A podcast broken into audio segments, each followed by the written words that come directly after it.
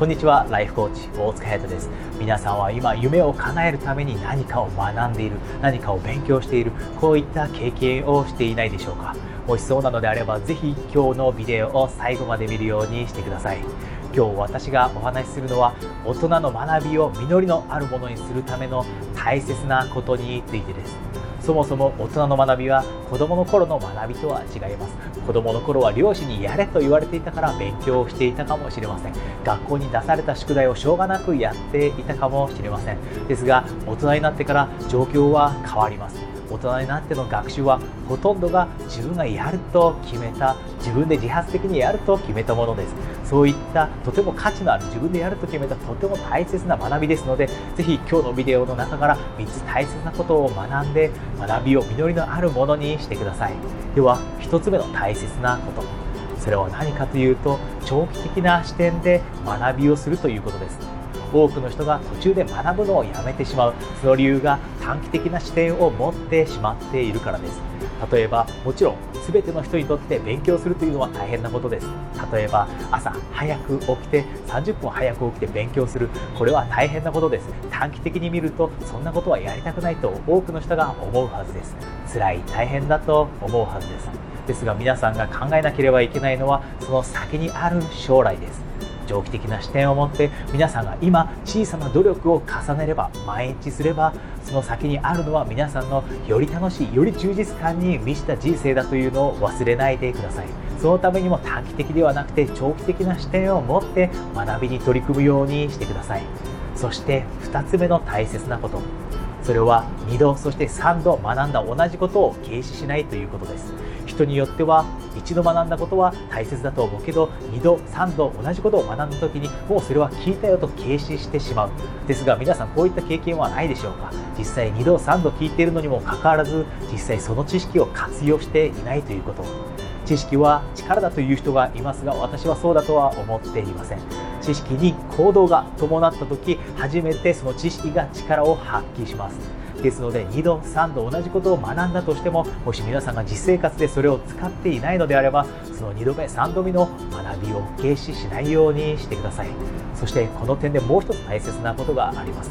もし皆さんが2度3度同じことを学んだとしても皆さんの人生のステージによってその解釈が違う時があります。若い頃は何とも思わなかった学びかもしれません。これが30代40代になって同じことを聞いた時にとても大きなインパクトを持つことがあります。ですので初めて習ったことだけに価値を置くのではなくて2度3度同じことを聞いた時もこれはどういう意味があるんだろうこれは本当に自分は実践に使っているのかな？そのように自分に問いかけるようにして学んだことを軽視しないようにしてください。そして最後3つ目の大切なこと。それは簡単なことから始めないようにするということです。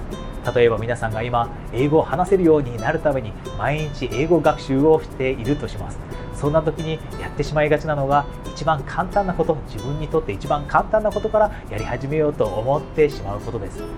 これは理解できます。皆さんが仕事から帰ってきて疲れている時に大変なことをやろうとするのは高いモチベーションが必要です。ですが皆さんがより一層成長するためにはより一層目標に近づくように夢が叶えられるようになるためには皆さんが簡単なことからスタートするのではなくて自分を最も成長させることそこから勉強を始めるべきです。先ほどの英語学習の例ではただ単に単語を覚えるのが皆さんにとって一番簡単かもしれません。ですが皆さんに本当に必要なものは何でしょうか？皆さんの英語の成長という点で一番必要なものは何でしょうか？実は長文の読解かもしれません。そうであればたとえ英語の長文を読むのが大変だったとしてもそれが自分の英語の成長に一番大切なのであれば単語の記憶ではなくて英語の長文に挑戦するべきです。ぜひ皆さん大切なこと自分を一番成長させることにフォーカスしてそこからスタートするようにしてください。今もし皆さんが夢を叶えるために毎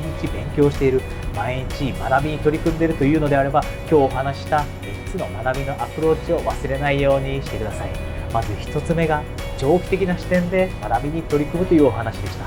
そして2つ目が2度3度同じことを学んだ時にその学んだことを軽視しないというお話でした。そして最後3つ目にお話ししたのは簡単なことから取り組むのではなくて自分の成長にとって一番大切なものから取り組むようにするというお話でした。これができるようになれば皆さんが今持っている大きな夢は間近に感じることができるようになって皆さんの人生は今より一層の幸せとそして充実感に満ちたものになるでしょう。それでは次のビデオでお会いできるのを楽しみにしています。ライフコーチ大塚隼人でした。